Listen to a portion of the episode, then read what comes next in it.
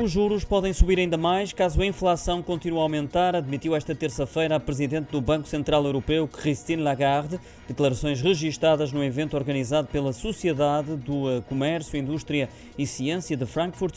O Banco Central Europeu tem vindo a aumentar as taxas a um ritmo recorde, tendo atingido nas últimas duas reuniões os 125 pontos base no total. Foi a maior subida da história, lembrou Lagarde. Pode ainda atingir um nível que restrinja o crescimento económico a fim de arrefecer a procura e combater uma inflação inaceitavelmente elevada, acrescentou o líder do Banco Central Europeu.